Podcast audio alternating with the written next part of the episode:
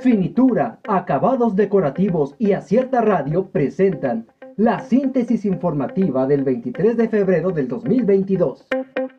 Opinión con acierto. ¿Y quién frena a las organizaciones? Actualmente en Oaxaca las organizaciones sociales han perdido el rumbo porque han caído en el chantaje solo por dinero, como ocurre con la Alianza de Pueblos por la Justicia Social que tienen al zócalo con un cochinero. Toma de casetas ya se castiga con hasta 7 años de cárcel y multas por 48 mil pesos. A partir de este 23 de febrero se castiga con cárcel la toma de casetas en todo el país. El diario oficial de la Federación publicó la reforma al primer párrafo del artículo 533 de la Ley de Vías Generales de Comunicación. María Reina celebra 10 años de carrera cantándole al amor.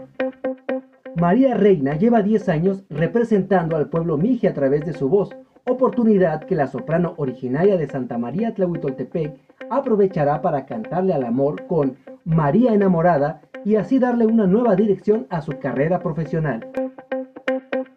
Presunto secuestrador se refugiaba en Puerto Vallarta, Jalisco.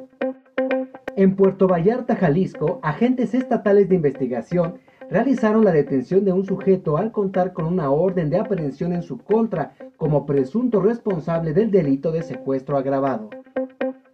AMLO responde a Blinken por señalamientos de asesinatos a periodistas.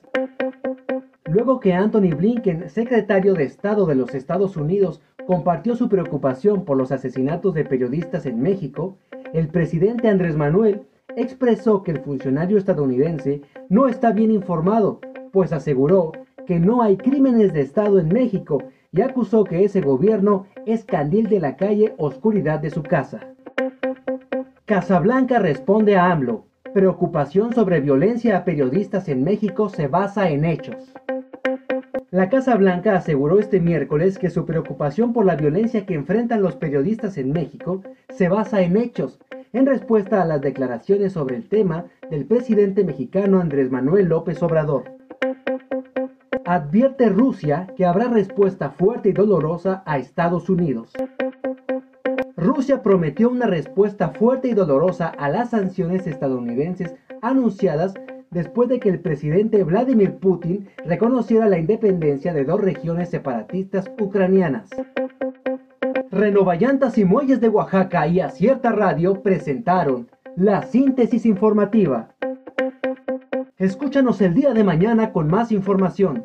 Síguenos en las redes sociales como Acierta Oaxaca. Visita nuestra página web www.acierta.mx.